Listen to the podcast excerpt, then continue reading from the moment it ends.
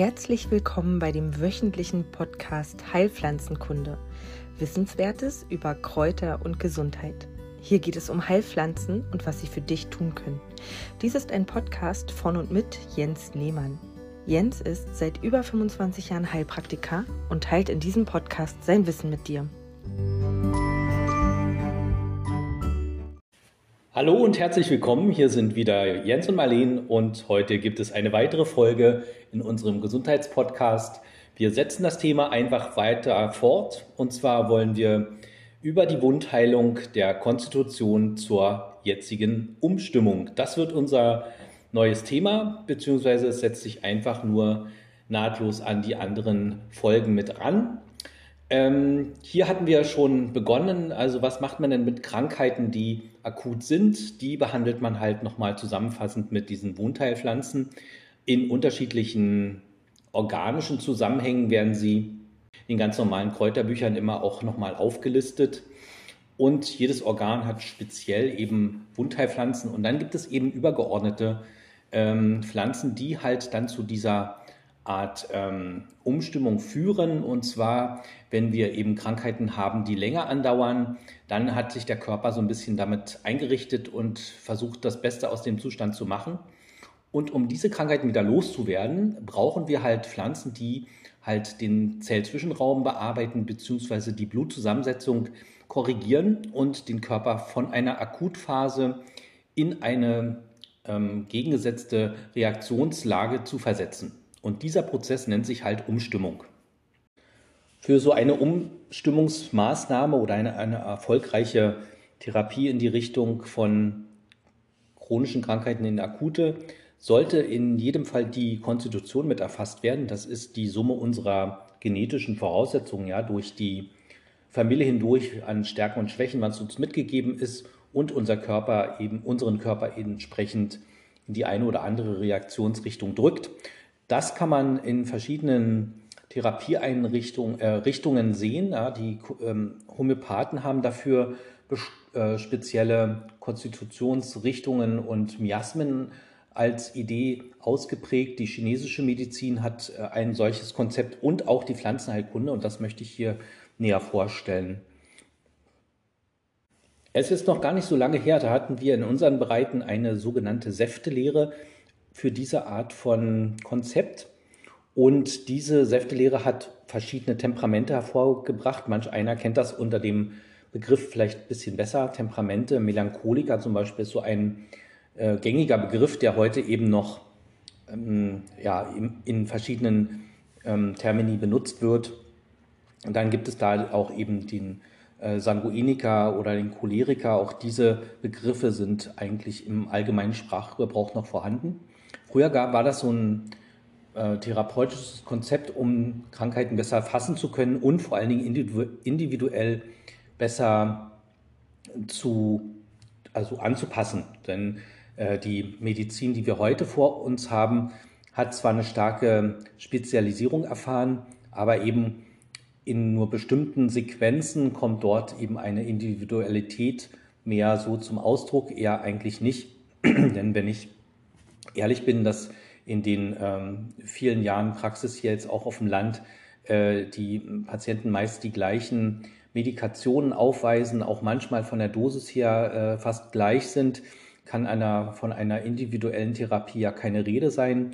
Anders gestaltet sich das eben mit anderen Therapierichtungen wie eben der Homöopathie, wo jeder natürlich, ähm, wo es jetzt auch nicht unendlich viele Konstitutionsmittel gibt, allerdings natürlich je nach Typus, Menschentypus hin irgendwie eingetaktet wird.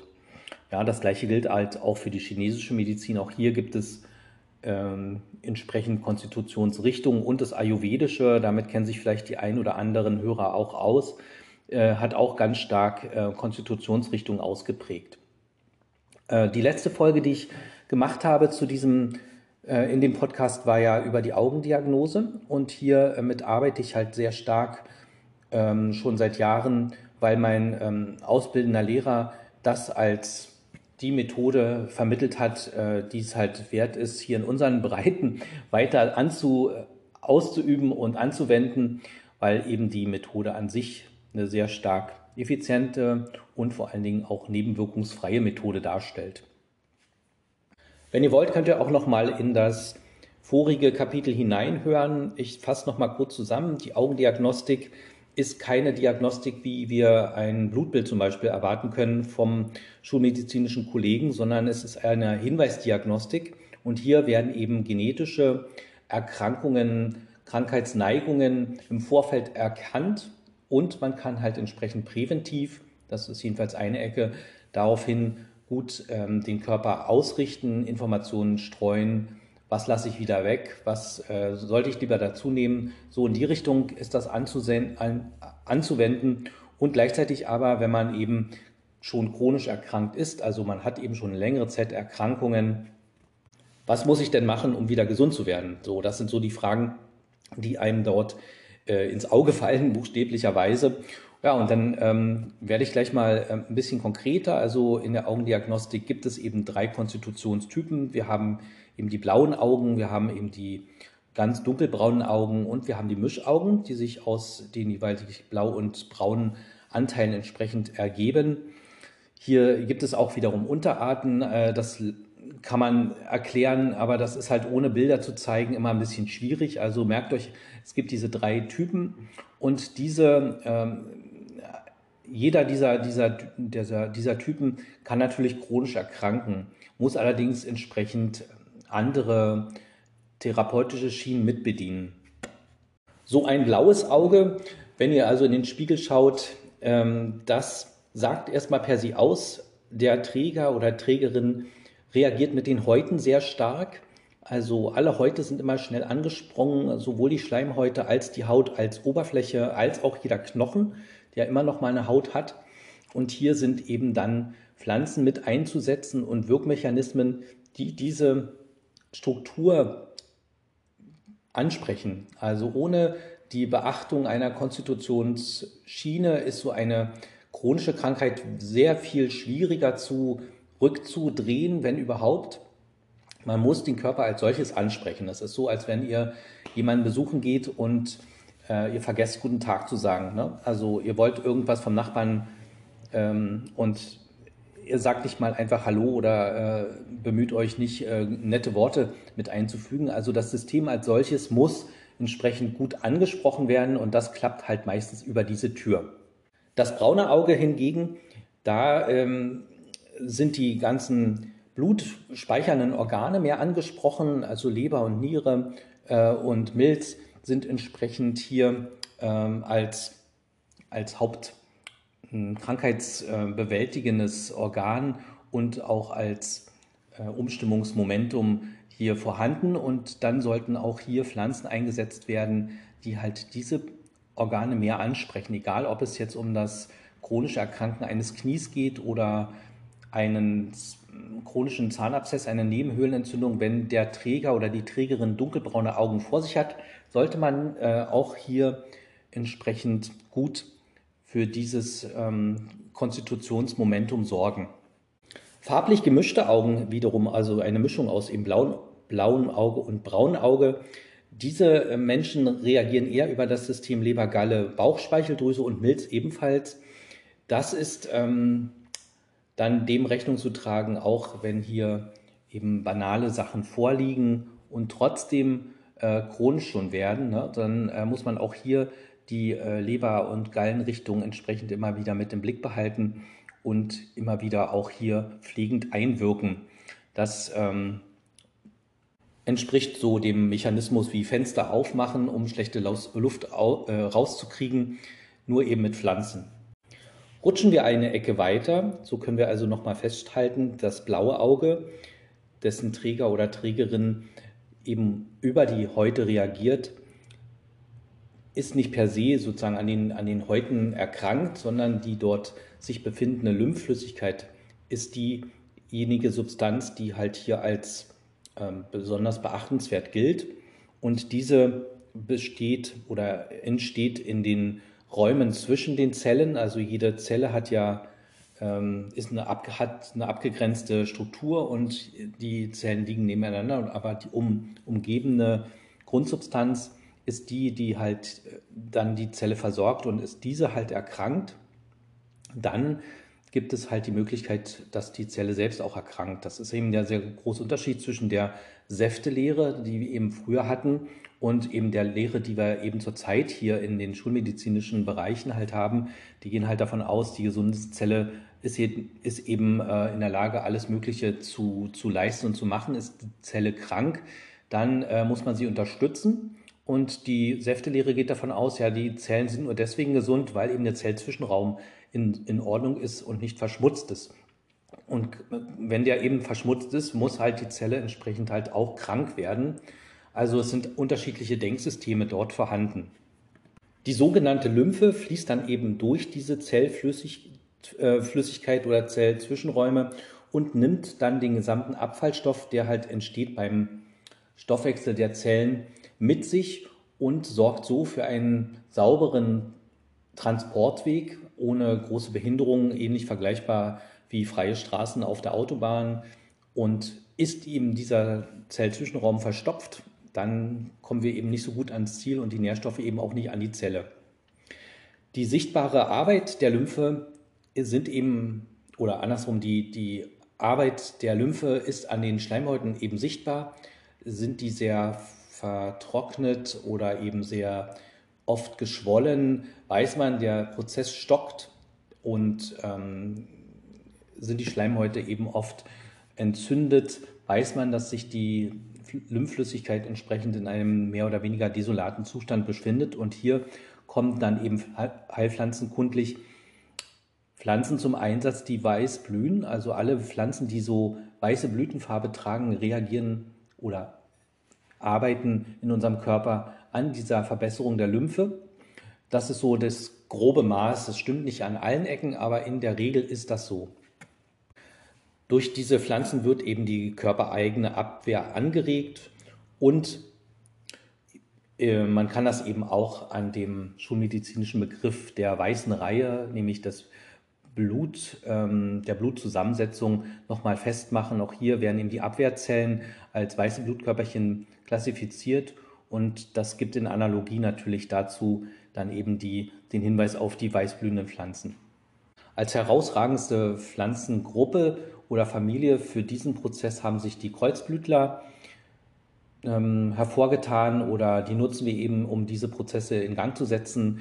Da habe ich ja schon den einen oder anderen vorgestellt. Also das Hirtentäschel zum Beispiel wäre eine Variante, die Brunnenkresse. Wir haben auch die Kapuzinerkresse hier zur Verfügung aus ähm, anderen Ländern eingebracht. Wir haben den Meerrettich hier in diesem Bereich, den Senf oder eben das Löffelkraut. Des, des Weiteren kommen Pflanzen äh, in Betracht, die vom, vom, vom, von der Erscheinung her starke ähm, Blatt- und, und Astbehaarung aufweisen, also Pflanzen, die so, so leicht pelzig aussehen, geben uns auch immer wieder den Hinweis darauf, dass sie auf die Schleimhäute Einfluss nehmen, auf das zielintragende Epithel, also Schleim transportierendes Epithel, werden äh, mit diesen Pflanzen gut gesäubert da würde mir das Lungenkraut zum Beispiel einfallen, das hat so eine leicht pelzige Oberfläche, aber eben auch der Frauenmantel, kennt jeder wahrscheinlich auch, hat auch, wenn man so drüber streicht, einen leicht pelzigen Eindruck. Oder die große Gruppe der Raublattgewächse, die nicht nur behaart sind, sondern ein bisschen rau sind, geben uns von außen den, die Information, wir, könnt, äh, wir können sie benutzen, um unsere Schleimhäute gut in Ordnung zu bekommen. Träger und Trägerinnen des braunen Pigmentes im Auge sind entsprechend festgelegt über die Reaktion des Körpers auf Krankheiten mit, dem, mit der Flüssigkeit Blut. Hier sind eben alle blutspeichernden Organe und blutenthaltenen Organe zunächst einmal mit anzusprechen. Die Krankheit beginnt, also egal welche, ob akut oder chronisch, zunächst einmal mit Zirkulationsstörungen. Also das Blut fängt irgendwo an, nicht mehr durchzufließen. Und danach kommt erst die Funktionseinschränkung. Das ist ein, meistens ein anderer Prozess als eben der Prozess im blauen Auge. Hier haben wir erst eine Funktionseinschränkung und dann ähm, hört die Zirkulation auf, weil die Flächen also der, der Schleimhäute ja viel, viel größer sind. Pflanzlich gesehen gibt es dann eben die Möglichkeit, von außen zu bemerken, ist das eine Pflanze, die uns gut tut in diese Richtung, wenn sie rot blüht. Alle rotblühenden Pflanzen sind eher mit dem, mit, der, mit dem Saft des Blutes vertraut oder eben in Analogie vergesellschaftet. Und sie werden dafür dann eben um, eingesetzt, um die sogenannte Blut- Reinigung vorzunehmen. Auch hier gibt es in den normalen Kräuterbüchern, die man von alters her bekommt, ja immer diesen Hinweis blutreinigend bei und so weiter. Gibt es natürlich auch Pflanzen, die blutreinigend wirken und dann gelb blühen. Das ist ein bisschen verwirrend, aber so im Großen, dass ihr so einen Fahrplan kriegt. Ne? Rote Pflanzen wirken meistens aufs Blut, weiße auf die Lymphe, gelbe mehr über die Leber- und Galle-Richtung. So kann, könnte man das vielleicht als ähm, groben Fahrplan sagen. Ja, und dann haben wir natürlich zu guter Letzt die ähm, Mischung beider Farben, Blau und Braun. Das ist also das gemischte Auge oder biliäre Konstitutionsrichtung äh, im augendiagnostischen Sinne. Hier äh, gibt es alle Farben, die dazwischen liegen. Das kann also hellbraun sein oder grünlich oder ein bisschen orange. Auch gerne an verschiedenen Ecken mit mehr oder weniger Pigmenteinstreuungen zu tun, äh, zu sehen sein. Und hier liegt eben der Erkrankungsschwerpunkt, wie ich schon eingangs sagte, in Richtung Lebergalle und Bauchspeicheldrüse.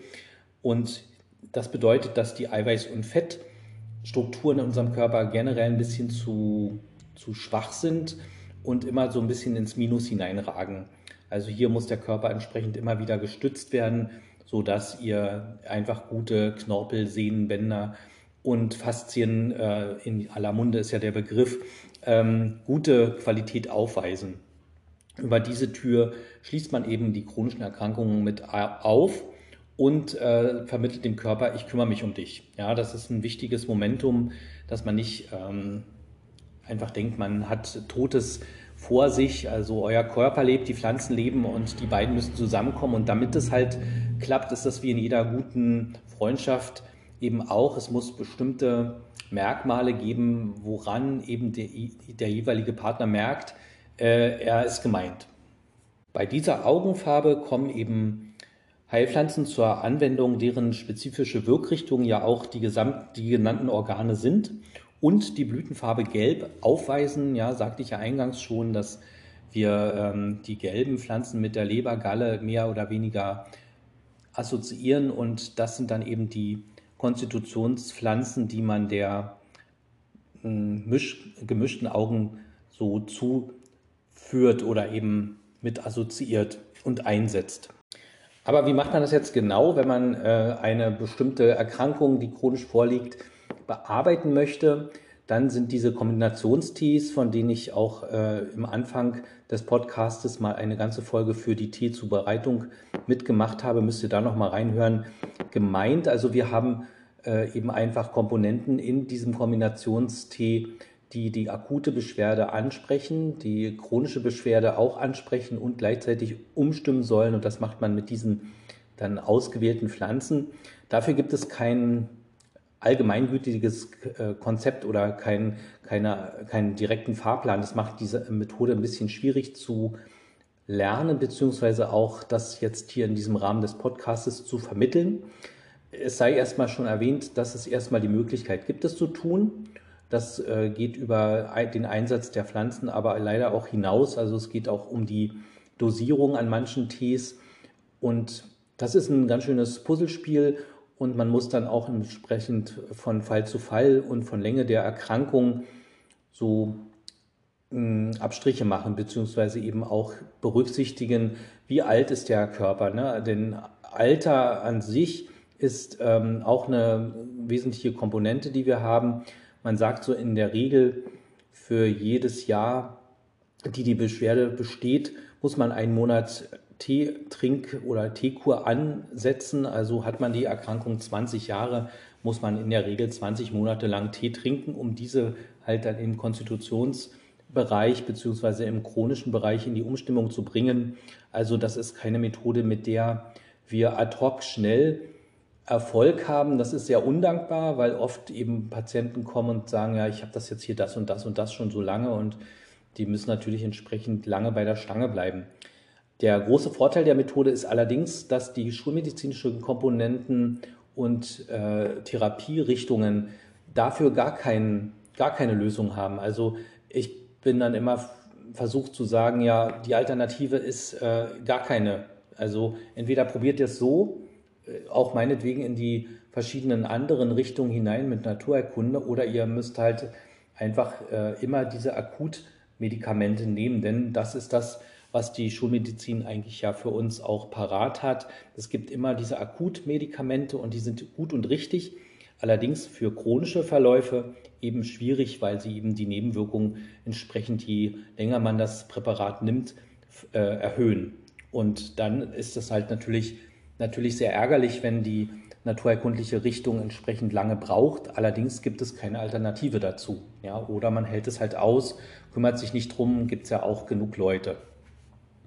Dann ist die Jahreszeit auch nochmal entscheidend. Also der Körper ist ja Teil unsere, unserer Natur und wir sind hier in unserem europäischen Rahmen, äh, Raum auch einem bestimmten Wechsel der Jahreszeiten ausgesetzt.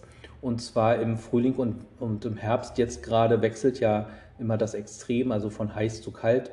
Und so eine konstitutionstherapeutische Maßnahme kann man natürlich zu jeder Jahreszeit auch anfangen. Allerdings hat sich fest, hat, hat man festgestellt, dass die, dass der Beginn Herbst oder Frühling für die Umstimmung einer solchen Erkrankung immer besser geeignet sind. Also deswegen, wenn ihr das plant, dann richtet euch darauf ein, dass ihr im Frühling anfangt oder im Herbst halt.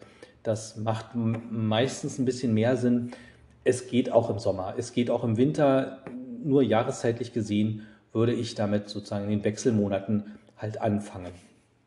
Dann macht es eben noch Sinn, dass nach, der, nach dem anfänglichen Impuls des, auf den Körper Dinge zurückzudrehen, eine Pflanzengruppe in Aktion tritt. Das sind die sogenannten schleimhaltigen Pflanzen, die sehr viele Kieselsäure- und Mineralstoffkomponenten erhalten, enthalten. Die einzusetzen lohnt sich, um so wie eine Sicherungskopie oder wie ein Stabilisationsmomentum mit einzubauen, dass der Körper nicht wieder in die alte Reaktion hineinkippt, sodass ähm, ihr an dieser Pflanzengruppe oder mit diesen äh, Pflanzen, die kieselsäurehaltig sind oder eben schleimhaltig sind, ihr immer auch eine, ein Werkzeug parat habt, das eben dazu geeignet ist, chronische Prozesse wenigstens ein Stück weit so zu stabilisieren, beziehungsweise eben dann, wenn in Richtung Heilung erstmal schon ein Stück äh, fortgeschritten ist, auch wieder nicht rück, zurückzurutschen gilt. Also das wäre auch noch eine wichtige Bemerkung in dieser, in dieser Folge. Also lässt sich zusammenfassend nochmal sagen, dass wenn wir chronisch erkranken, das kein für immer Zustand darstellt. Man kann da durchaus durchgehen und diese chronische Erkrankung auch ein Stück weit zurückdrängen bzw. auflösen.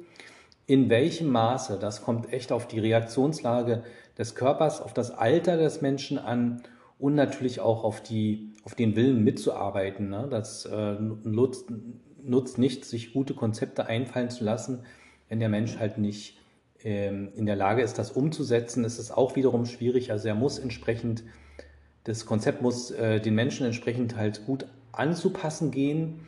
Und jemand, der wenig Zeit hat, ist vielleicht mehr mit homöopathischen Mitteln äh, zufrieden. Der kann halt ähm, vielleicht nicht so viel Zeit aufwenden, um Tees zu machen oder zu, zu trinken. Ähm, das muss wirklich sehr auf den einzelnen Menschen und den Zustand zugeschnitten werden. Deswegen ist im Rahmen hier des Podcastes ähm, eine weiterführende und eine detaillierte Aussage in die Richtung nicht unbedingt sinnvoll. Es gibt Kurse, wo man das lernen kann. Also ich biete hier auch im Rahmen meiner Möglichkeiten für die Pflanzen so, solche Kurse an. Ansonsten gibt es sicher in großen Städten Kollegen und Kolleginnen, die sich mit dem Thema vertraut gemacht haben und Kurse anbieten. Wen das mehr interessiert, nehmt Kontakt auf mit den Menschen vor Ort, sodass ihr einfach in Verbindung bleibt. Und damit komme ich eigentlich zum Schluss, auch mit den letzten Worten. Das äh, ist, glaube ich, das, äh, der zentrale Punkt, dass man wieder so mit seinem Körper und mit seinem Gesamtkomplex, mit seinem Bewusstsein mehr in die Verbindung kommt und sich nicht ähm, abgetrennt fühlt oder eben ausgeliefert, dass wir in die Richtung der Eigenverantwortung hineinrutschen und nicht immer unsere Krankheiten abgeben und die ähm, Meinung anderen überlassen. Ne? Also mit, mit den naturerkundlichen Methoden ist man ganz oft dichter dran an der Verantwortlichkeit, dass man selber schaut, was kann man machen, was kann man tun und nicht den bequemen Weg wählen, ne? so eine Tablette einschmeißen und hoffen, dass irgendwann gut ist. Kann man machen für eine gewisse Zeit, ist allerdings ähm, aus dem Konzept der naturerkundlichen Behandlung meistens nicht ganz so sinnvoll. Ja, damit schließe ich für heute. Ich äh, freue mich, dass ihr wieder mit dabei wart und wir hören uns ähm, an einem anderen Tag. Macht's gut!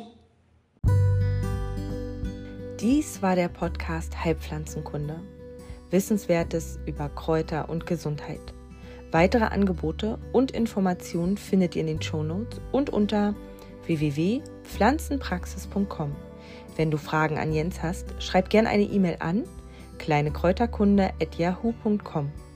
Danke fürs Zuhören und empfehle diesen Podcast gerne weiter.